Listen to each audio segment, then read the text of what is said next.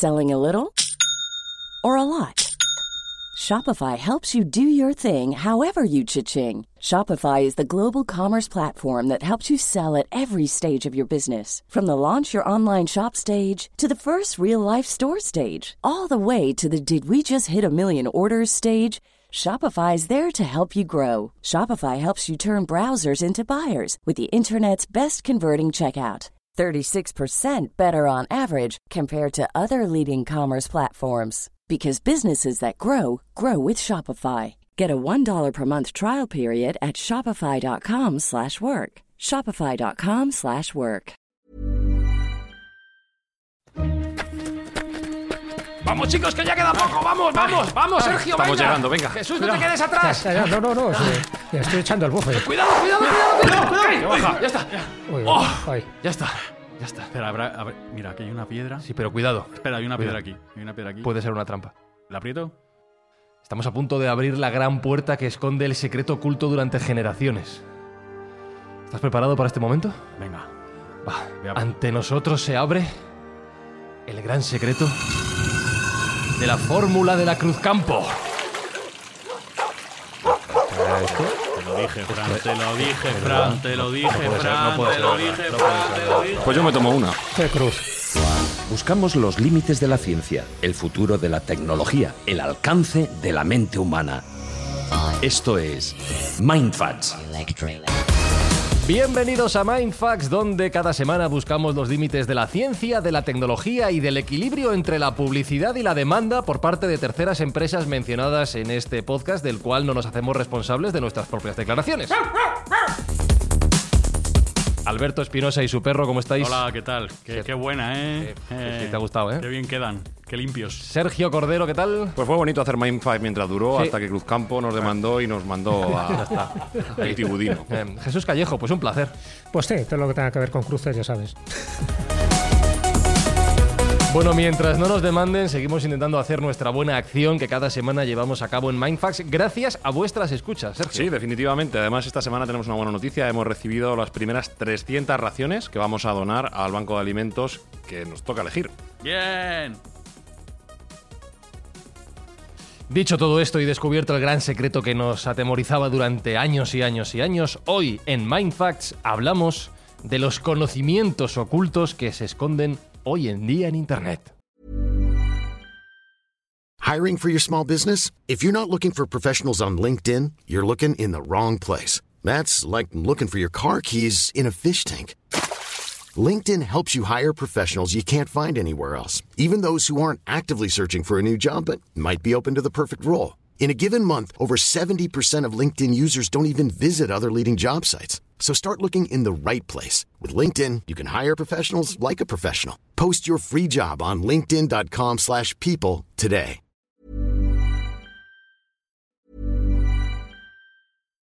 Cuando tu espacio contiene la duradera fragancia perceptible de Airwick Vibrant Essential Mist, buscarás más razones para tener invitados, desde cafecitos con las comadres hasta cenas con los suegros. ¿Por qué huele riquísimo? Airwick Vibrant Essential Mist es nuestra fragancia más natural, con dos veces más de los aceites esenciales naturales comparado con el Airwick Essential Mist regular. Además, es portátil y fácil de usar. Respira frescura con Airwick.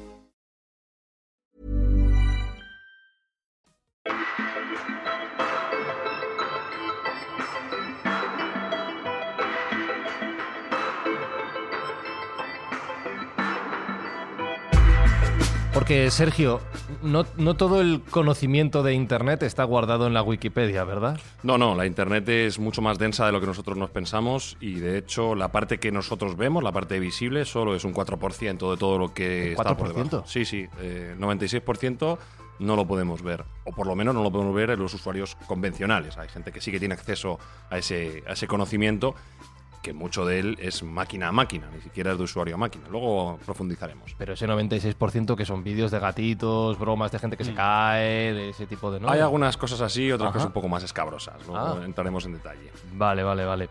Hablamos, como digo, de ese material, esa información, ese conocimiento oculto con mejor o peor intención, del que luego hablaremos, pero esto, Jesús, que se da hoy en día en Internet, no sé si al mismo porcentaje del 4 frente al 96%, pero Esto es tan antiguo como el propio ser humano, los conocimientos visibles y los conocimientos ocultos. Sí, Siempre está claro.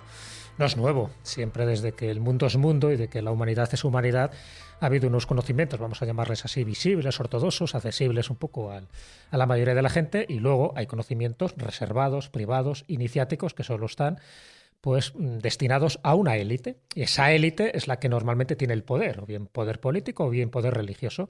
Y desde siempre ha habido esos ritos de iniciación para personas adecuadas, para personas preparadas, porque si estamos hablando de ritos secretos, está claro que no puede ser accesible para todo el mundo. Ya sabes que hay incluso un aserto bíblico, ¿no? Diciendo, no eches, no eches perlas a los cerdos, como diciendo, no eches un conocimiento que no están preparados para digerir la mayoría de las personas. Así que desde, bueno, pues desde que empiezan las grandes civilizaciones, hace 5.000 años, y sobre todo pues en la parte de Mesopotamia, sí que había ya unos conocimientos secretos, vamos a llamarles ritos privados, donde había un conocimiento oculto que, era accesible a eso, a personas que estaban muy cerca de esa élite, que normalmente eran los sumos sacerdotes y por supuesto cercanos siempre al rey, al emperador de turno. ¿Qué ocurre? Pues evidentemente que si tú vas al mundo sumerio o al mundo egipcio, verás que hay rituales donde solo los pueden invocar determinadas personas. Son rituales para ponerse en contacto con ese otro mundo invisible. Es decir, el mundo visible es lo que nosotros conocemos, que luego te pueden dar unas explicaciones mayores o peores para, para ver los fenómenos que se producen alrededor nuestro, ¿no? sobre todo fenómenos atmosféricos o la, cuestión astronómica que no se sabía muy bien qué, qué función o qué influencia podían tener sobre el ser humano. Solo eso está, ya te digo, dado para ese, vamos a llamarle colegio sacerdotal o corpus hermético. En el mundo egipcio, pues hay multitud de jeroglíficos donde hacen mención a ese tipo de rituales sagrados.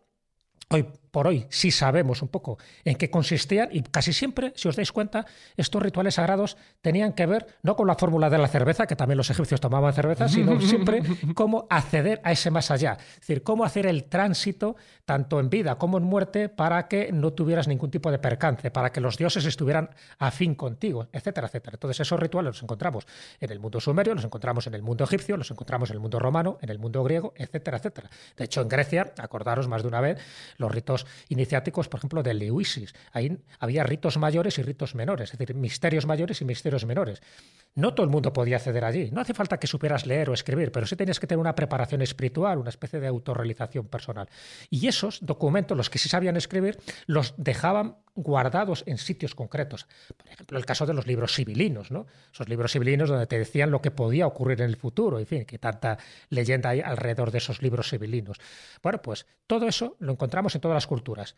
En resumidas cuentas, un poco lo que decía Sergio. Yo no sé si ese porcentaje, pero está claro que había mucho porcentaje de conocimiento oculto de esas bibliotecas, muchas veces prohibidas y a veces malditas, porque el que accedía a ellas sin el permiso adecuado su vida corría peligro, y luego estaba el conocimiento oficial. Y el conocimiento, oficial no quiere decir que fuera el exacto, era el que te daban, el que tú tenías que absorber y el que tenías que asimilar. Y si no, pues formabas parte de la oveja negra del rebaño. Es decir, si no estabas de acuerdo con el discurso dominante, pues al final te convertías en un heterodoso. Y tenemos multitud de ejemplos a lo largo de la historia de gente que ha obtenido esos conocimientos, vamos a llamarles por la otra vía, por aquella la vía prohibida. Y normalmente, ¿dónde estaban contenidos estos conocimientos heterodosos, prohibidos y a veces malditos? Los pergaminos, en los papiros y luego ya cuando existen las bibliotecas, en los libros, en los libros malditos, los libros prohibidos. Claro, pero fíjate que creo que has establecido en tu discurso tres niveles, de alguna forma, si no he entendido mal, que además luego se van a repetir en este tema traído al siglo XXI en Internet. Has hablado de conocimientos oficiales, si Ah. quieres vamos a llamarlos públicos, Sí. conocimientos ocultos, secretos, Mm. y has ido un paso más allá también, conocimientos prohibidos, Exacto. que entiendo que no tienen por qué coincidir siempre con ocultos o secretos. Hay, gente, hay cosas que, como tú decías, son esas perlas que no puedes echar a los cerdos porque la gente no lo va a entender, entre comillas, pero luego hay cosas que no se quieren que se sepan. Es como un escalón más allá todavía. Claro, no, no, ya has hecho muy bien esa distinción, porque es verdad que dentro de este discurso estoy mezclando una serie de palabras que es verdad que no, a veces no son complementarias. Es verdad que hay conocimientos ocultos que se puede acceder a ellos, pues eso, imagínate que tienes la clave, tienes un pin determinado y puedes acceder a, esa- a esos conocimientos ocultos. Por ejemplo, el caso de los registros acásicos que alguna vez hemos comentado aquí y tal. Y la otra son los conocimientos prohibidos. Esos conocimientos prohibidos estarían dentro de ese mundo de información oculta también solo reservado para unas pocas personas, porque esos conocimientos prohibidos lo que te están indicando es que tienes el poder para controlar, o bien para controlar los fenómenos de la naturaleza, o bien para controlar la mente humana. Y hay libros en esas características. Otra cosa es que te lo creas o no te lo creas. Y pongo un ejemplo, que serían los grimorios. Los famosos grimorios, sabéis que son libros de magia, libros de encantamiento, libros de hechizos, donde sobre todo proliferan a partir de la Alta Edad Media, que sería a partir del siglo XIII, hasta el siglo XVIII. Se editan muchísimos grimorios. Estamos hablando de una época donde mucha gente no sabía leer ni escribir, pero sobre todo a raíz de la invención de la imprenta, pues surgen estos grimorios. ¿Qué contienen estos grimorios? Bueno, pues ahora tenemos acceso a ellos. Tenemos, por una parte, grabados como muy extraños, ¿no? con figuras geométricas, supuestamente invocaciones a los dioses, a los espíritus elementales, a los demonios, etcétera, para conseguir algo. Claro, ese conocimiento no solo está oculto, sino que está prohibido, porque además te da poder. O sea, tú puedes acceder a un conocimiento oculto, pues eso, para descubrir determinadas fórmulas secretas de cómo se fabrica pues, un determinado artilugio. Pero, tengo que decir que eso no pone en peligro tu alma, por decirlo así. Pero es que los grimorios, el acceder a ellos sí pone en peligro tu alma, porque ahí entran también esas maldiciones, eh, esos exorcismos que en algunos casos hay que hacer para que el influjo maléfico que tienen esos libros, algunos dicho, de ellos dicen que están escritos directamente por el diablo, lo cual eso le da también un especial carácter morboso. El Necronomicon, ¿no? Claro, por ejemplo, el Necronomicon, aunque es un libro literario, Que no existe, sabemos que ¿no? tiene que el Lovecraft, pero bueno, hay otro tipo de libros, como el, eh, el libro del diablo, así se llama, ¿no? O el Grimorio Verum, que dicen que estaban escritos directamente por el diablo y además la sangre, con la sangre de alguien, ¿no? La sangre humana, por eso tiene ese color. Encuadernados en piel humana, ¿no? Ah, Está bien, hombre, hay que darle. Pero no cualquier piel humana, sino la piel humana de un ejecutado. Lo cual también le da otro punto. En sí, esto es un poco lo que decía de la mandrágora, ¿no? Para intentar aumentar sus cualidades, vamos a llamarlas terapéuticas, y también sus cualidades crematísticas, pues se decía que tenía que ser del semen de un ahorcado, que solo se podía recoger en noches de luna llena, que además lo tenía que hacer un perro, porque, complicado. porque iba a morir directamente cuando pegara el aullido en la- en esta planta, cuando tú la extraías de Había la que tierra. un perro y soltar un gato, ¿no? Para que el perro fuera detrás del gato y tú no Todo, estuvieras. todo. Lo veo muy versados en todo este tipo de Claro, rituales. Pero, pero los buhoneros que vendían este tipo de productos los encarecía, porque claro, decías que, que para conseguirte esto hemos tenido que jugarnos la vida. Bueno, ya sabéis la picaresca que existe. Y con los grimorios pasaba lo mismo. La mayoría de los grimorios son auténticas eh, estupideces, ¿no? No cuentan prácticamente nada, pero sí estaban revestidos del secretismo, de que hay que hacer unos conjuros, de que tienes que tener unas, unos aus- auspicios astrológicos para poder hacer ese, ese influjo, para que el duende, el gnomo, el diablo de turno, pues te pueda revelar dónde está el tesoro oculto, porque no lo olvidemos, muchos de esos conocimientos secretos, pero también prohibidos, hacen mención no solo a conocimientos que a ti te pueden venir bien para alcanzar, vamos a llamar, una vida espiritual, sino también para, para alcanzar una vida material muy rica. Es decir, te están indicando dónde están los tesoros escondidos. Y os pongo un ejemplo, que es el libro de San Cipriano, comúnmente llamado el Ciprianillo, sobre todo en Galicia y en Portugal.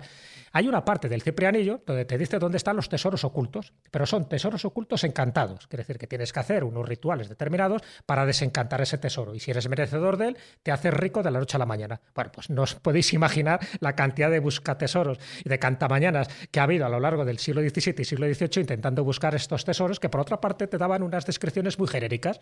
No sé, a la sombra del ciprés en la luna llena del solsticio de tal, pues podrás encontrar pues una vereda, o sea, cosas de este tipo que al final las puedes interpretar como te da la gana. Nunca encontrabas el tesoro y el autor de ese supuesto grimorio, que por cierto, casi siempre los autores, para darle más credibilidad, eran autores como muy prestigiosos.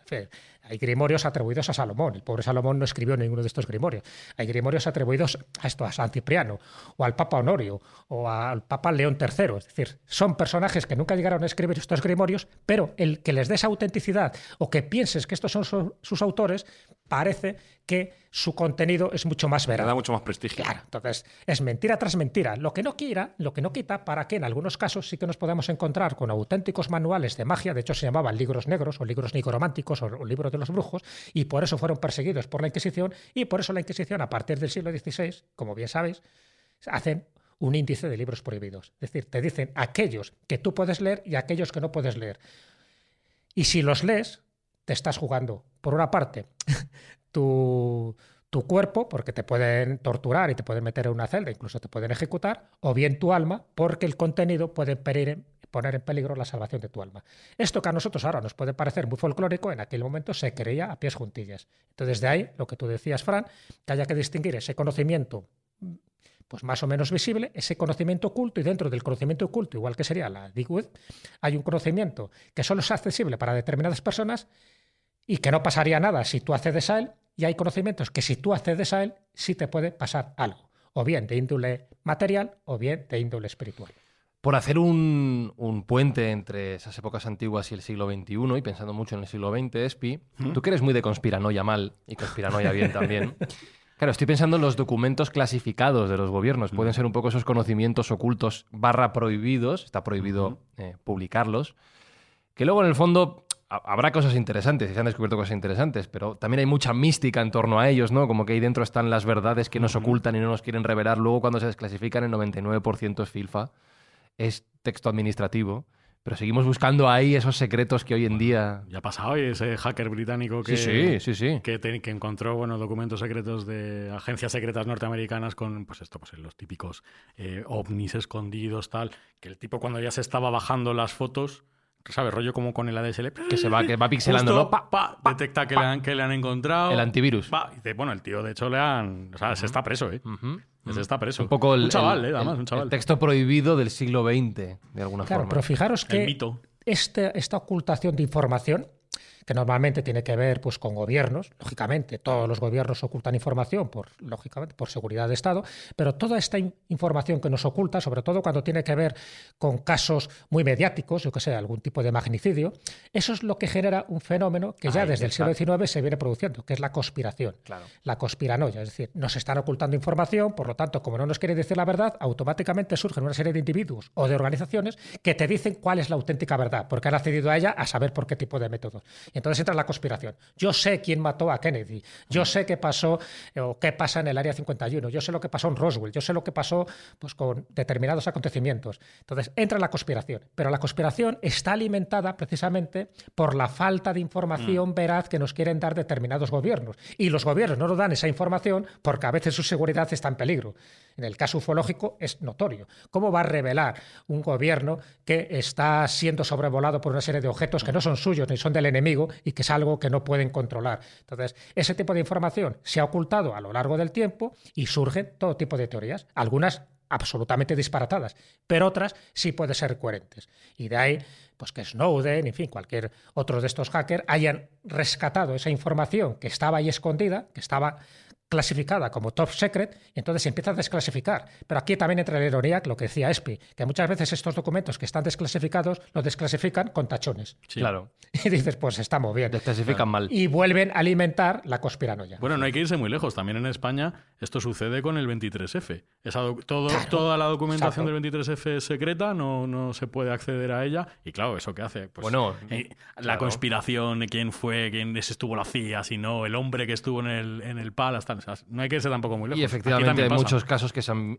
visto a la luz de diferentes temas. Estoy pensando en Wikileaks, estoy pensando en Football Leaks, ya aplicado al mundo del deporte, estoy pensando en los papeles de Panamá, tantas y tantas desclasificaciones forzosas de una u otra manera que no se han hecho de manera. Y que nunca sabes si, esa- si ese, Claro. ese acceso de información ha sido premeditado para intoxicar Eso o es. no, o es verdad o no, nunca lo sabremos. Sí, para desinformar Para también. desinformar Igual, es, igual importante es informar que desinformar. Claro. Mantener la atención desviada. Claro, pero ese es el papel que siempre han hecho los espías y los contraespías. Es decir, un espía, por una parte, dice, ah, tú accedes a ese lugar, nos das una información, pero siempre te queda la duda si ese espía no está también trabajando para la otra potencia y es un contraespionaje donde la información que te está dando es mentira para que tú te creas, etc. Bueno, eso es la Segunda Guerra Mundial, que si no hubo ahí operaciones de espionaje y contraespionaje precisamente para desinformar o bien a los aliados o bien a, la- Claro, nuestro a agente, las potencias español, del nuestro agente español eh, para el desembarco en Normandía, el que hizo creer a los alemanes que realmente no se iba a, a desembarcar. Puyol, ¿no? Puyol. Claro, yo, efectivamente. O todo lo que hizo Garbo, ¿no? Nombre clave Garbo, creo Garbo. recordar, ¿no? Sí, Claro, sí, sí. o, Jasper correcto. Maskelyne, que le que le llaman el mago de la guerra, la Segunda Guerra Mundial, donde bueno, intentó ahí hacer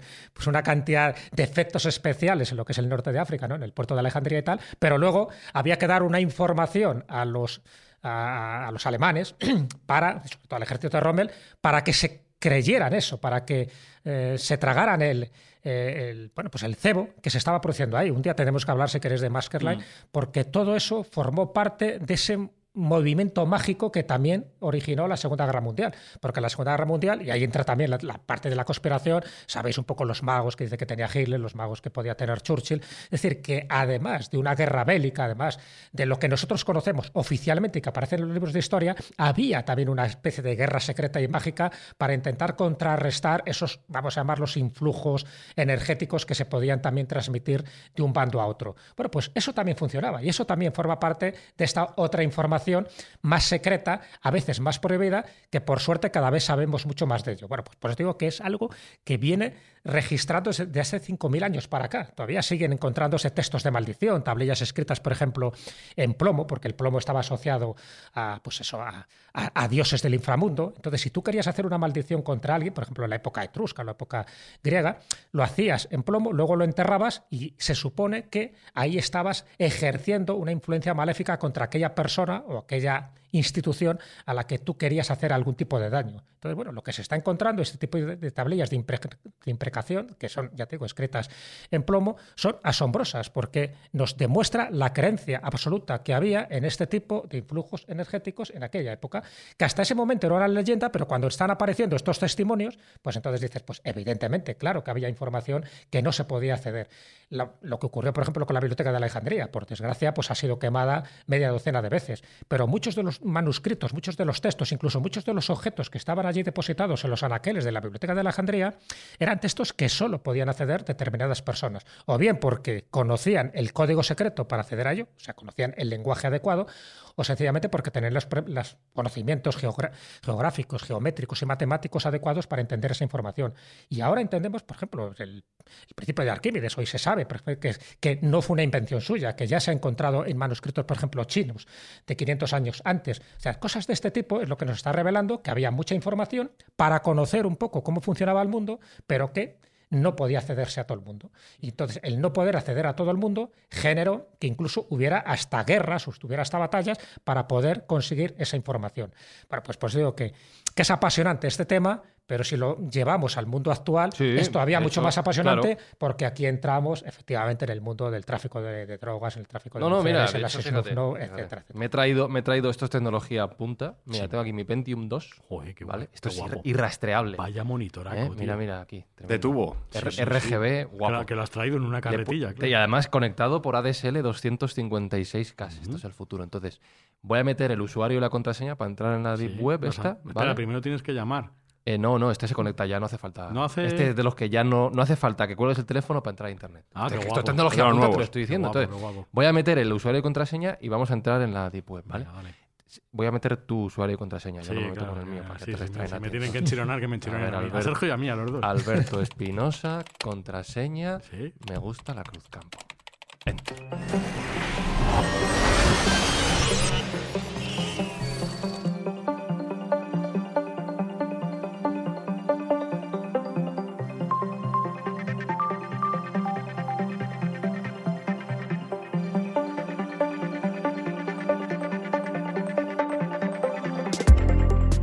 Ya estamos aquí dentro de la, Qué de la web. Esto. Qué interfaz más bonita tiene. Ya ves, sí, sí, sí. Todo, todo intuitivo. Esto se parece mucho a MS2. Es un poco... CD... Dos puntos, barra, barra, Bueno, hay que manejarse también con los comandos. Eh. Ya, ya, ya. no sé, yo pensaba que la Deep Web era algo más moderno, más. Hay que saber de informática para moverse dentro. Ah, vale, claro, claro. Esto requiere de conocimiento. Ah, mira, un disquete volando. Un disquete, un disquete. de cinco un cuarto, además, de lo gordo, de lo viejo. Eh, ¿Qué hacemos aquí? ¿Qué buscamos aquí? Bueno, vamos a ver. Eh, todo el conocimiento humano, o casi todo, se ha cristalizado en Internet. Eso es de uso común y no estoy descubriendo nada nuevo. Pero la propia web, a su vez, tiene niveles. Y hay diferentes eh, puntos donde uno puede encontrar unos conocimientos u otros. Como las plantas de un aparcamiento. Efectivamente. Vale. De uso común es que la web tiene tres niveles, pero yo, en exclusiva para los oyentes de Mindfax, voy a añadir un cuarto. Ojo. Sí, importante. Y vamos por, el principio. El nivel más esencial y más básico es la web de superficie, que le llaman, la web visible, lo que nosotros vemos, es decir, Google, Facebook, Twitter, Instagram, la plataforma donde se ha descargado el oyente este podcast, eso sería web visible, es decir, lo que con cualquier navegador o cualquier aplicación podemos llegar y visualizar y descargar. No tiene más misterio, esa es la que estamos acostumbrados nosotros todo el mundo a usar y ver en el día a día con lo cual sabemos perfectamente lo que, lo que llamamos Internet normalmente. Sí. ¿Vale? 4% del total de lo que está contenido en el global de Internet. Tengo una pregunta que si no la hago reviento. Venga. ¿Eso incluye el porno? Hay mucho porno por internet. Depende de qué tipo de porno. Ah, vale. El porno visible, sí. Hay un porno Ojo. invisible o que es de mal gusto, por así decirlo, que no está incluido en la web visible. Vale, no estaba mal tirada la Mm. pregunta. Ese es el primer nivel. Primer nivel. Segundo nivel, lo que llaman la deep web, la web profunda. Ajá. ¿Vale? Aquí hay cierta confusión muchas veces entre el segundo y el tercer nivel. Una cosa es la deep web y otra cosa es la dark web. ¿La web profunda o la web oscura? Exactamente. La deep web, si nos imaginamos eh, como metáfora la web como un iceberg, la web vi- visible sería la punta, la deep web sería el grueso del cuerpo que está sumergido y a su vez es la parte que da sustrato al Internet, es decir, aquellas máquinas y aquellos protocolos que están posibilitando esa web visible. Serían como las raíces en una planta. ¿De acuerdo? Vale, o sea, no es nada, en realidad no tiene por qué ser nada oscuro. No tiene por qué ser nada negativo. Claro. ¿no? vale. Es tanto toda la parte que es de infraestructura para la web original, es decir, la parte técnica e informática para la web de superficie, como datos que no están visibles o asequibles en la web de superficie. Por ejemplo, registros médicos, pues están ahí en el servidor de, de la del hospital o documentos legales que pueden estar en un juzgado, pero están conectados en, en una internet interna, por así decirlo. O sea, no como tiene- las, no tiene como las tripas de internet, Exactamente. ¿no? Como el motor, como el de un coche. Sí, incluso voy a poner un ejemplo ahora que es un poco triste, pero a la vez es eh, edificante, de una chica llamada Amanda Woodgate y cómo podemos aplicar su caso a lo que es la Deep Web. Amanda Woodgate es, bueno, pues una chiquita, mm, eh, digamos, de buena familia, es, ella vive en Los Ángeles. Eh, por sus perfiles de redes sociales que se podían ver antes, veíamos que tenía una buena vida, de buena familia, con dinero, con gasto. eh, sus fotos en Instagram denotaban un, un patrón económico elevado, Usando buenos coches, buenos, buenas fiestas, cuidando buenos el filtros, enfoque. buena, buena cosmética. Ah. Bueno, pues una chica que se cuidaba bastante y que hacía saber a los demás lo buena vida, la buena vida que llevaba. Eh, es una chica joven, o era una chica joven, de 25 años. Eh, ya os digo que le gustaba alardear de todas sus adquisiciones y toda su buena vida que tenía ahí, pero bueno, el mundo y la, la propia Internet la puso en su sitio. Ella iba a celebrar con unas amigas una despedida de soltero de una amiga íntima suya. Y esta despedida de soltera se iba a celebrar en Honolulu, en Hawái. Y tuvo la brillante idea de poner en Instagram el billete de avión de primera clase que había sacado por 4.000 dólares para viajar a Honolulu. Ajá. Vaya, Una foto. vaya parguela, ¿no? Una foto de una tarjeta de embarque. Madre mía. Claro, aparentemente nosotros vemos una foto de una tarjeta de embarque y pensamos, qué suerte, una chica que se va en primera clase, qué bien, qué bien se lo va a pasar. Pero hay ¿Qué, gente... qué dinero tiene? ¿Qué dinero tiene? Sí. Pero hay gente que usa ese conocimiento y esas mismas sensaciones para el mal. Entonces, alguien, algún hacker, lo que llamamos nosotros hacker, decidió investigar un poco más eh, con los datos que aparecían en esa, en esa tarjeta de embarque. Esa tarjeta de embarque tenía un código de barras, como hemos visto muchas veces que se escanea en la puerta de embarque, pero no os penséis que el hacker utilizó altísima tecnología. Lo que hizo fue utilizar su nombre, el aeropuerto de salida y el día del vuelo para entrar en la web de la aerolínea y ver el plan de viaje completamente. Ya sabéis que muchas veces no te piden más que eso, simplemente el apellido, el número de vuelo y el aeropuerto en el que sales, no mucho más. Esos tres datos venían contenidos en la tarjeta de embarque, con lo cual el hacker pudo entrar en esa, en esa ficha, ¿no? en, esa, en esa web de la aerolínea en el cual se veía el plan de viaje, pues se sale de Londres a tal hora, de Londres, perdón, de Los Ángeles a tal hora y se llega a tal hora y tus datos son tal. El hacker pudo ver que esta chica había pedido un menú vegano también para... para bueno, pues, se eh, cuida Amanda. Claro, para cuidarse, Ah, sí, para sí, estar sí, estupenda mandar- en, la- en las fotos. Claro. Y ciertamente con, con los datos que venía allí tampoco se podía hacer mucho más. Pero, y aquí es donde entramos en lo que es la Deep Web, con la fantástica técnica hacker de botón derecho, ver código fuente, Claro. que está al alcance de muy poca gente, pues... eh, eh, Por si alguien no lo ha entendido, lo tenéis todos en el Chrome o en el navegador. este hacker pudo observar diferentes eh, códigos de HTML donde venían datos contenidos mucho más interesantes, como por ejemplo el número de teléfono de Amanda, el número de usuario de los puntos del servicio de esa aerolínea Uy, uy, esto se va poniendo feo. y, ah, y algunos datos como su fecha de nacimiento, etcétera. Datos que, bueno, tampoco son muy gravosos, Pero son sensibles. pero son sensibles. sí. De momento no tenían nada económico mm, para poder hacerle daño a Amanda, pero tenían su teléfono y tenían su entusiasmo. Sabían que ella estaba muy ilusionada por ir a ese viaje. ¿Qué hicieron los hackers? pues hicieron una- algo tan sencillo como mandarle un SMS desde un teléfono que habían comprado prepagado antes, un teléfono anónimo, escribiendo en el SMS que el billete que había solicitado Amanda tenía un problema con el pago, que por favor llamara urgentemente a este número de teléfono o su viaje podía ser cancelado. Ay, ay, ay. Mm, Amanda Deja Instagram a Amanda y se pone a llamar. Amanda recibió este mensaje con altísima preocupación. Ella ya había anunciado a los cuatro vientos que iba a ir a la despedida soltera de su amiga. Quedaban dos o tres días para el evento. ¿Y cómo no iba a ir? Va ¿Cómo- a decepcionar a sus followers. Exactamente. Ah. Era, era un drama. Era un drama auténtico. Jamás. Pues llamó. Los hackers estaban esperando sencillamente que llamaran. Y eh, cuando pusieron el nombre de la compañía, no recuerdo qué compañía era. La compañía eh, Amanda Airlines. Amanda Airlines, buenas tardes. ¿En qué podemos ayudarle? Mire, es que ha recibido un SMS diciendo que hay un problema con su billete. Ah, sí, déjeme entrar un momento en su cuenta. Efectivamente, es usted Amanda Woodgate, correcto, nacida en tal, tal, tal, tal, correcto. Su número de afiliación de nuestro tal es este, efectivamente. Por seguridad, ¿podría darme, por favor, el número de tarjeta de crédito con el que hizo el pago? Ay. Sí, sí, claro, cómo no. Mi número de tarjeta es, tome nota, por favor. Tal, tal, tal, tal, tal, tal, tal, tal. Efectivamente, aquí tomamos nota. Aquí tomamos nota. Pico, Bueno. pico. Pues siento decirle que esta tarjeta no ha pasado el cobro y necesitamos otra. Si es tan amable de darme, proporcionarme otra tarjeta de crédito en la cual nosotros podamos pasar el billete para no anular inmediatamente el billete. Amanda, muy nerviosa, rebusca en su bolsa Dios mío. y rápidamente saca otra tarjeta de crédito. La buena. La buena. La de los fondos reservados de. Amanda. La tarjeta la oro. platino. Si es tan amable, me proporciona esos datos. Pues Amanda vuelve con toda su ilusión a cantar pimpi pimpi, este número, este número, este número, con esta terminación y tal. Se- fenomenal, sin ningún problema. Pues nada, ya está todo arreglado, no tiene usted ningún problema, quédese tranquila porque su vuelo está confirmadísimo y reservado. Bueno, Amanda cuelga todo contenta, ¿m? ella va a viajar en primera clase a la despedida de soltero de su amiga. ¿Qué, qué pensáis que hicieron los hackers con las dos tarjetas?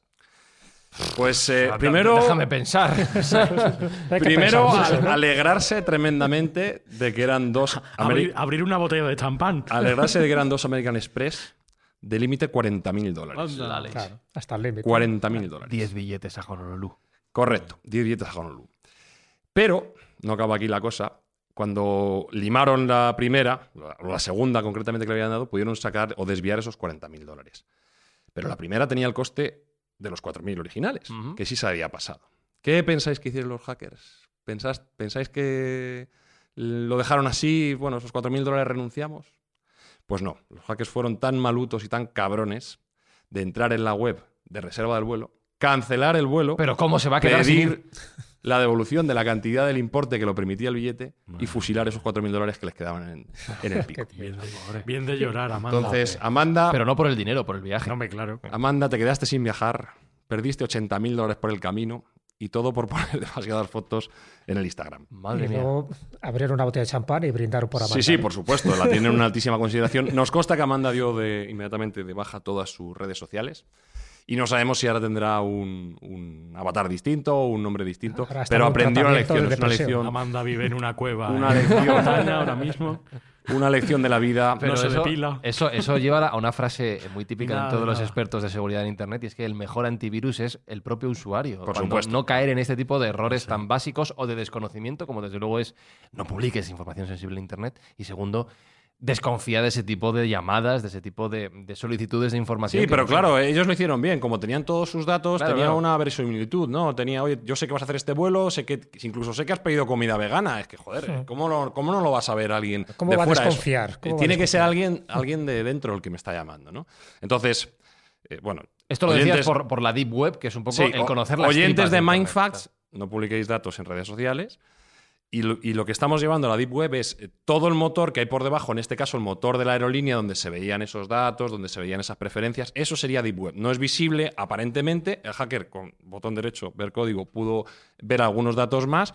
Y eso sería la Deep Web. Digamos, el- el- la parte de tripas que tiene la web que no es visible, ¿vale? O sea, que no es- Sergio, como moraleja podríamos decir, no presumas de lo Bueno, que por tienes, supuesto, porque entonces vas a levantar la codicia de en la medida de lo posible. que van a ir claro, a por ti. Sería lo ideal, pero. Pero eso incluso sería aplicable no solo para que no pongas tarjetas de embarque y cosas similares, sino para que no pongas también fotos de tu familia, sobre todo Por gente supuesto. que tiene un alto poder adquisitivo. Sí, o, les está o dando fotos simplemente también. diciendo "Est- estoy de vacaciones en tal sitio, porque Claro. tu casa entonces estará libre de polvo y paja para Eso, entrar bueno. a robar. Es decir, hay que ser muy cuidadoso. Hay que ser muy cuidadoso porque hay gente muy mala. Y luego lo vamos a ver que hay gente muy, muy mala.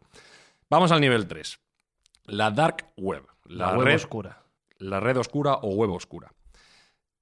Aquí tiene cabida todo lo que no se puede o lo que las leg- la, la- la legislación no permite mostrar en la web visible. Es decir, tráfico de armas, drogas, mercado de falsificaciones de documentos de viaje, como pueden ser tarjetas de identidad o pasaportes, y cosas un poco más oscuras y más chungas, a mi punto de vista, eh, que son lo peor y que, y que habría que perseguir, que, como puede ser el, el uso de pornografía infantil, que eso es el, el peor de los crímenes para mí, y algunos otros, eh, algunos otros elementos que son menos gravosos, aunque a lo mejor para los que están aquí sentados no es tanto, porque hay, hay mucho, mucha libertad de conocimiento y hay muchos libros publicados. Y yo he hecho el experimento y los dos autores que tenemos aquí sentados en la mesa tienen sus libros publicados en la dark web. ¿Pero cómo? ¿Quién? ¿Quién? ¿Espinosa Pues y, alguien- y- y no, Cordero? no, No, no, solo hay dos autores. Vaya, aquí. pues sí, sí. Solo hay dos autores. También te, te- también te digo una cosa.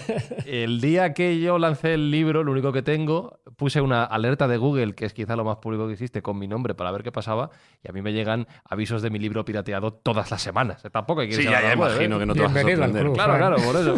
Pero que sepáis Mis libros que están totalmente vuestras, pirateados. vuestras obras están en, la, en la dark web. Ayudamos a mejorar el mundo oscuro. Ya que sí, Tiene- vamos, a, vamos a poner luz en el mundo oscuro. Tiene una parte positiva, si le queremos ver la parte positiva, y es que hay algunos libros que están publicados en la dark web. Ya os digo que no es muy difícil entrar en la dark web, es bastante sencillo, es un programita que se llama Tor y se puede, se puede entrar. Y no es difícil tampoco encontrar esas librerías virtuales, o sea, bibliotecas en las cuales se puede encontrar muchísima cantidad de libros. Y como digo, hay una parte positiva y es que algunos están descatalogados, ¿no? Entonces se pueden encontrar todo ahí como, como repositorio, se pueden encontrar todavía ahí. Y también se puede encontrar contenido censurado, que en algunos casos eh, no se puede encontrar libremente en la web de superficie. Y voy a poner un ejemplo que es el recetario anarquista o el libro de cocina anarquista, como se conoce la traducción también en otros, en otros mercados.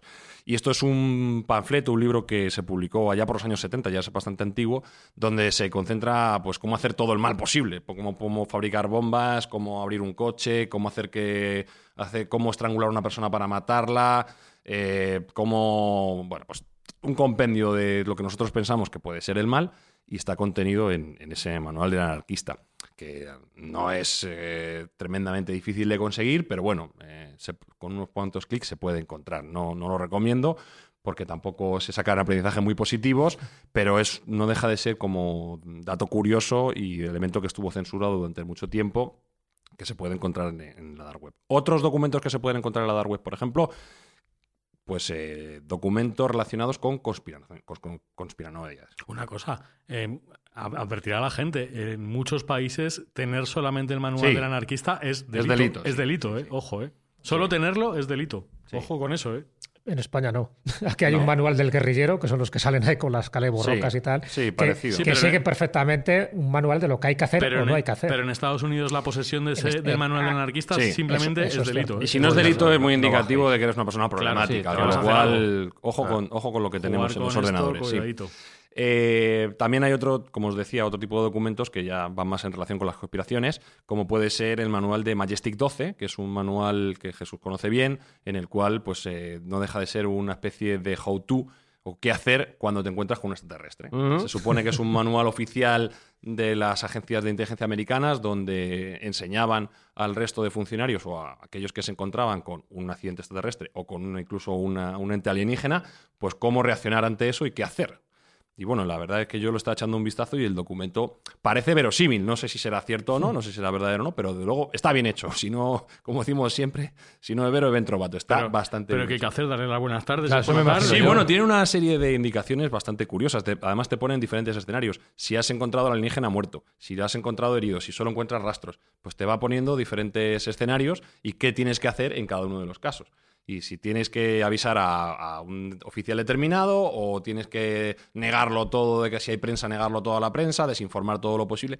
El documento es curioso, está ahí para... Bueno, pero incluso va más lejos, ¿no? Porque el famoso Majesty 12, en fin, un documento que firman en 1948 con Roosevelt y supu- supuestamente con los extraterrestres que ya estaban aquí interactuando. Entonces, en el Majesty 12 lo que hacen es un pacto. O sea, que todavía es mucho más, más serio si fuera verdad. El pacto es, dice, tú déjanos que abduzcamos a unos cuantos terrícolas para hacerles unas unas cuantas perrerías y nosotros a cambio te daremos tecnología punta, ¿no? Que alguna vez hemos comentado, pues alrededor de lo de todo lo que tenga que ver con Roswell, cómo la tecnología de algunas empresas norteamericanas pues sube de una forma exponencial y comentan que tendría que ver con esta especie de pacto, con este Majesty 12. O sea, que no solo es el manual de cómo tienes que interactuar con un extraterrestre, sino que te está diciendo los pactos secretos a los que llegaron para que fuera beneficioso para ambas partes, lo cual es muy peligroso porque si fuera verdad eso que dice Majesty 12, quiere decir que el gobierno estadounidense permitió que fueran secuestrados determinados individuos en aras de una especie de experimentación alienígena que querían hacer en aquel momento. Entonces, todavía mucho más gordo. Yo lo que pasa es que siempre pienso que cuando una cosa es secreta es secreta y no está ahí, ¿sabes? A disposición de nadie, macho. Que cuando una cosa quiere ser secreta, es secreta y nadie lo sabe.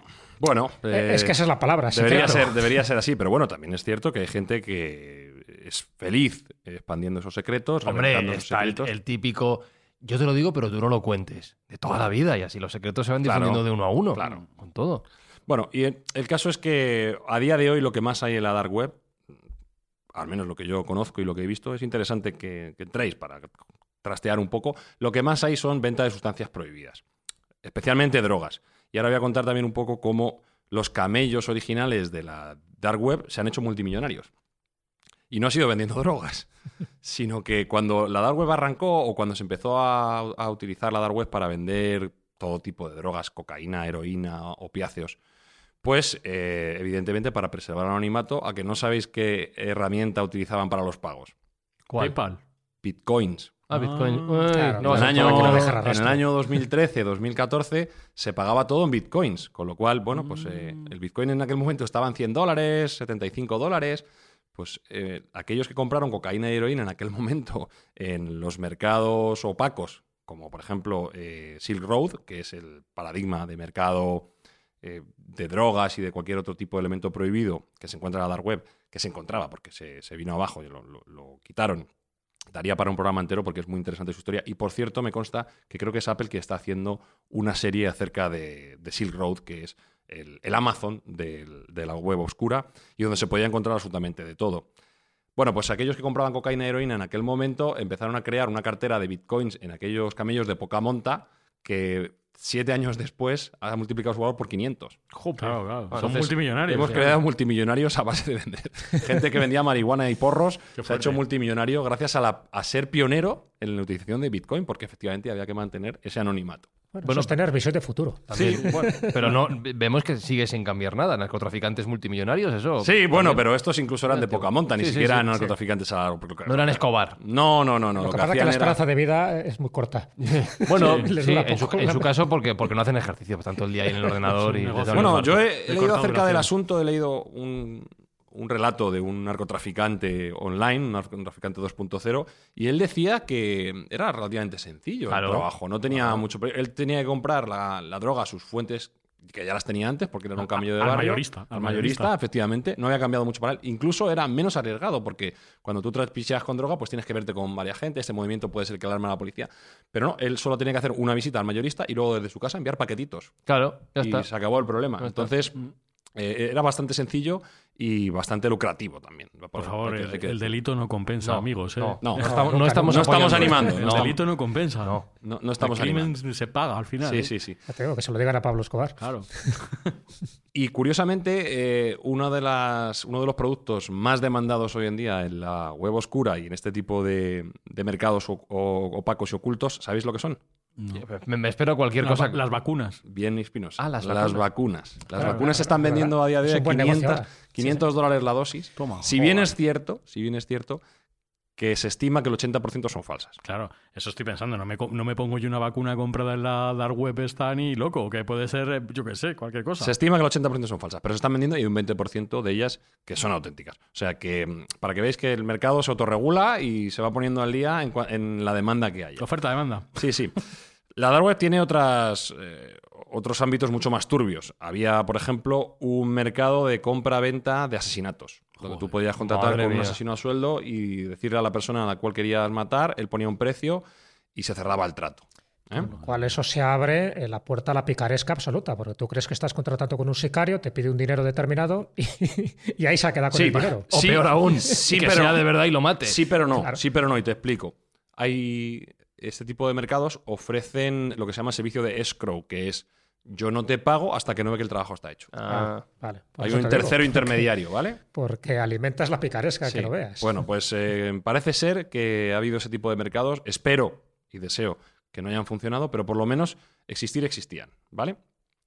Y luego hay otra, otra parte muy turbia, también que quería refer- eh, referir un poco aquí, que son las llamadas habitaciones rojas, red rooms, ¿vale? Las habitaciones rojas están en boga ahora también en España ha habido un caso, o, algo- o lo que podría parecer un caso, y son aquellas habitaciones o aquellos sitios donde a cambio de dinero, normalmente bitcoins que son anónimos, hay gente que tortura a otros seres humanos. Ah, Sí, las Sí. películas Snuff. ¿no? Exactamente, lo que eran las películas snuff antiguas, Sí. ahora hay una evolución digital que son estas habitaciones rojas, que también hay gente que dice que son leyendas urbanas, pero me temo que algo de verdad hay detrás. Y ha salido algún, algún testimonio de alguna chica concretamente que fue raptada con este objeto y parece ser que algo había, algo había y que la ley no está suficientemente hábil para encontrar esta terrible eh, práctica que, que es execrable completamente y que debería ser erradicada, en la cual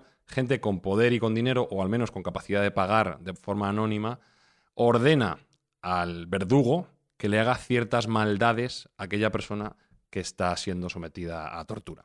Ah, que ser un auténtico enfermo mental. Sí, ¿eh? que son sádicos y que son Sí, sí, sí. psicópatas y que son gente que, que, bueno, que no merece la vida, por así decirlo, pero existe. Nosotros tenemos que refrendarlo y, y tenemos que, que comentarlo bueno, pues, y condenarlo, por supuesto, enérgicamente. ¿no? Igual que, como he dicho antes, condenamos enérgicamente para mí la peor de, de las maldades, que es la pornografía infantil y que, por desgracia, pues es bastante frecuente también en, en la dark web. Y que, para mi sorpresa, hay personas que la justifican o que no la ven tan negativa. Sí. Me parece algo que es bueno, como, absolutamente to- como todo lo que has comentado anteriormente, al final. Sí, bueno, pero no sé, a mí, todo, pero si Sí, me apuras, eh, podría llegar a, pensar que, que, bueno, pues todo es, ne- es negativo y es nocivo, pero concretamente la, porno- la pornografía sí. infantil, la pedofilia, me parece que algo... Es una corriente en internet de pedófilos que Sí, justifican bueno, pues- las relaciones entre Claro, personas mayores y menores como amor libre. De hecho, de hecho en, en la realidad, también en- aprendí, gracias a lo que he ido leyendo acerca de, de estos datos, pues que los países nórdicos hasta hace no tanto no estaba tan mal visto las relaciones entre menores y, adultos. Incluso en Japón se contaba en su momento que tampoco estaba tan mal visto. Bueno, mm, ¿Sabes? El problema de todo eso es que se considera como un menor. Ya. Sí, aquí en España se considera un menor, menor de 18 años, pero sabes que otras veces la legislación, Sí, no solo en España, sino en otros países, ahí, sí. ser menor es menor de 16, otra vez ser menor es menor de 14, y ahí es donde está para mí ese hueco peligroso donde ¿qué consideras a alguien como menor? Claro, no recuerdo la legislación española cómo funciona. Creo que apar- por debajo de los 16 años, y la, re- o sea, las relaciones son consentidas Sí. entre. Se puede. Claro, ahora sí. pero Sí, pero antes, sin embargo, pues estaba considerado un estupro, en fin, estaba penado Sí, además sí, sí, por el sí. Código Penal. Bueno. Pero claro, en el momento que va subiendo eh, la edad para considerarse mayor de edad, pasa- también está subiendo las posibilidades de que tú puedas tener trato, pues eso, con una persona considerada menor. A lo mejor un menor es el que le falta un día para cumplir los 18 años. Lo que pasa es que yo creo que en estos casos estamos hablando de gente que está muy lejos de esos 16 y Sí, 18 correcto, años. por Evidentemente. desgracia. Por eso digo, Claro. pero que muchas veces el problema es Mm. la legislación que tiene que regular muy bien este tipo de casos para que no queden indemnes, porque hay algunos que sí quedan indemnes en Pues países. por desgracia, esta es eh, la, digamos, la maldad más común en la red oscura y es más frecuente de lo que nosotros nos pensamos, por desgracia. Y el me tráfico- consta, me consta que se está que se está trabajando desde las autoridades para erradicarlo y en algunos casos con, con notable éxito, pero todavía queda mucho trabajo por hacer. Y el tráfico de órganos también. ¿no? Sí, bueno, no hemos entrado en detalle, pero tráfico de órganos, lo que os he dicho, falsificación de documentos, trata de blancas, prostitución de todo tipo. Es decir, la alcantarilla moral del ser humano está en la dark web. ¿Y cuál sería lo positivo de la dark web? Pues ya sabemos toda Sí, la parte, la parte positiva para mí es que mm, puede ser un altavoz para algunos disidentes que, por ejemplo, en sus países tendrían grandísimos problemas para alzar la voz y hay casos concretos, como se conocen casos de topos dentro de Corea del Norte. En Cuba incluso también se ha llegado a ver algunos disidentes que no tienen acceso al Internet visible porque están absolutamente censurados y gracias la- al anonimato y gracias a estas herramientas, que además te deslocalizan, eh, pues eh, pueden lanzar la voz y, y- y ejercer como misioneros de un bueno pues de un régimen que, con el cual no están de acuerdo y, en, en el cual disienten, ¿no? Esa sería la parte positiva. La parte del anonimato y la deslocalización bien utilizada para mí tiene, tiene un punto positivo. Claro, al final las herramientas es el, El uso que que, le hagan es el uso que, que le des. Has dicho una cosa antes que ya no sé si quiero preguntar o no. Has dicho que había un cuarto Sí, nivel. Cuarto nivel. Pero si va a ser peor que este. Bueno, es que no tiene por qué. Tú lo acabas de decir, las Sí. herramientas son las que son, el uso que queramos darle es eh, lo que marca si está bien o mal.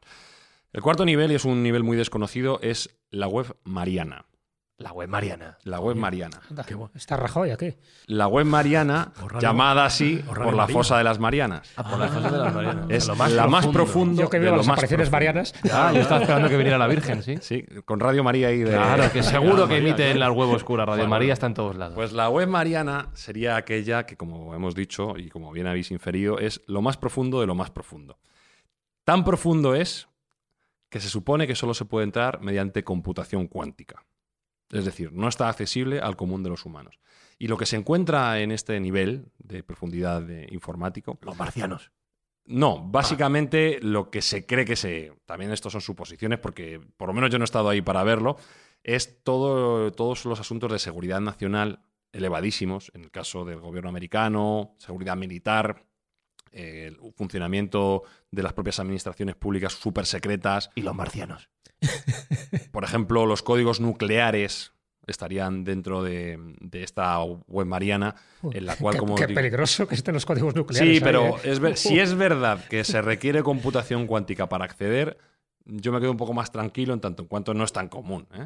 Tener acceso a computación cuántica ya es muy, muy complicado y, y romper las comunicaciones, o sea, eh, la seguridad que, haya- que hubiese allí, bueno, pues sería, sería algo casi, casi imposible, ¿no? ¿Sabes? bueno, sería el nivel de seguridad máximo. Y probablemente, si existen datos y documentos de la conspiración que si fuesen ciertos, estarían ahí también contenidos. Pero esto quiere decir que la computación cuántica ya está a la orden del día Sí, sí, dentro de, las de las Por estructuras supuesto, no, militares no, la y tal. computación Sí, sí, sí. cuántica existe, lo que pasa es que nosotros no la tenemos en el día a día. Sí, pero existe y lo que, lo que conocemos son, bueno, ya lo hemos hablado en otros Sí. programas, bueno, las, las, las pruebas de Google, tal, pero, Sí, sí, sí. pero eso quiere decir que está a la orden del día dentro de las estructuras militares. Correcto. de seguridad. claro, los ordenadores cuánticos. Dentro de Claro. poco, lo que ahora parece ciencia ficción, pues el que no tenga un ordenador cuántico es un No, y recordad, recordad siempre que el uso tecnológico siempre tiene, o normalmente tiene una antesala militar. Normalmente los militares van un paso por delante, incluso la propia Internet, como se conoce, es un invento que deviene de ARPANET, que era un- una web militar o que estaba preparada para, en caso de desastre militar, pues poder operar. Entonces, eh, se dice, esto también pues no, no- no podemos aseverarlo, igual que he podido entrar como, como cualquiera que, que le preste un poco de atención en la web oscura, en la web mariana todavía no he podido entrar, estoy en ello. Es que tu código de acceso es hasta el nivel No, 3. todo- exactamente. No a Llego- llego- ¿no? llego hasta donde llego. tienes la tarjeta Llego- platino. Llego, a piratear los libros de Jesús Callejo y poco más. Eh, Lo que pasa, me está recordando, claro, cuando hablas de los distintos niveles de seguridad, me recuerda a estos laboratorios biológicos y virológicos, por ejemplo, con lo de Wuhan, donde dicen que, bueno, que es imposible que se escape un virus porque está en el, en el nivel, vamos a llamarle 4, donde tiene todas las medidas de seguridad, y sin embargo, la realidad es que ese virus se escapó. Hasta que un doctor publique algo que no debe en Instagram Claro. y se líe. Y se como el caso de Amanda. Ay, como el caso de Amanda, pues yo te digo que, que esto de la seguridad me da cierto repelús porque parece que está súper secreto todo, pero al final no sé por qué vía alguien se chiva, alguien lo cuenta, alguien se le escapa ese dato y la hemos vuelto a liar. Es que no existe ningún sistema 100% seguro. No, eso, claro, es así. eso. No, y además, así. el eslabón más débil siempre es el humano. Claro. Eso es, yo aquí le mando un saludo que lo hago mucho a, a nuestro amigo Pepe Rodríguez, Sí. que tiene una gran frase que es, somos seres humanos todo el rato. Y eso a veces nos lleva a meter la gamba. Pero estoy pensando una cosa, Espi. Un gran poder conlleva una gran responsabilidad. Siempre. Lo sabes. Y ahora que tenemos en nuestras manos este santo gris, bueno, por llamarlo, la fórmula de la Cruz Campo, Sí, creo que es el momento de que la hundamos en la web mariana. a tope. Pero, ¿Quieres que- pero muy hundida. ¿Lo dejamos ahí? Déjala ahí. Pues vamos a por ello, venga. Venga, vale. dale, dale. Ale. Dale, dale, dale.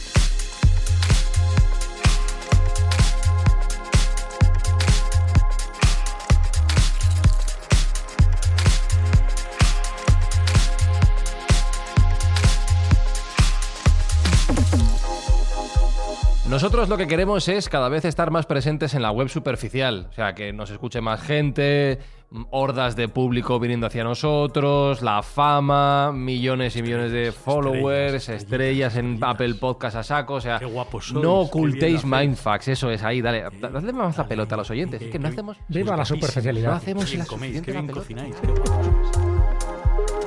Jesús Callejo, gracias una semana más. Pues nada, aquí está en la fosa de las Marianas. Total, solo 11 kilómetros de profundidad. Abajo, para abajo. Alberto Espinosa coge la escafandra y Sí, viendo pongo, oxígeno. espera que me la pongo. Ahí, ahí, ahí, ahí. Con esos millones y millones de followers, de estrellas en Apple Podcast, de escuchas, de seguidores, de plazas de, de- de- de estadios de fútbol coreando nuestro nombre, Sergio, lo que queremos cada semana es hacer una buena acción. Hacer el bien. Nosotros hacemos el bien y los oyentes escuchándonos hacen bien también. No solo por el podcast, sino porque están ayudando. Y están ayudando a que, por ejemplo, esta semana hemos recibido 300 raciones de comida para la gente que está necesitada en España, que es, por desgracia, más de la que nos gustaría. Pero es comida de verdad, no comida Sí, no comida virtual, no comida. vale, vale. ¿Con cerveza también hay cerveza? No, cerveza, Cerveza, todavía no la llega. ponemos nosotros, No tenemos no presupuesto. Sí, por favor, Mao, ya sabéis. Así que nada, Mindfactor, saludos, besos, abrazos de Fran y Zuzquiza. Nos escribís en Twitter, arroba Mindfax-bajo, en vuestra plataforma de podcast favorita, bien ahí de puntuación. Y nos escuchamos dentro de siete días aquí en Mindfax. Chao, chao, chao, chao, chao, chao. Mindfacts llega cada semana a tus oídos a través de Spotify, Apple Podcast, Evox, Google Podcast o tu aplicación favorita. Búscanos en redes sociales. Somos Mindfacts. ¿Qué? Matrix te posee. ¿Qué diablos? Sigue al conejo blanco.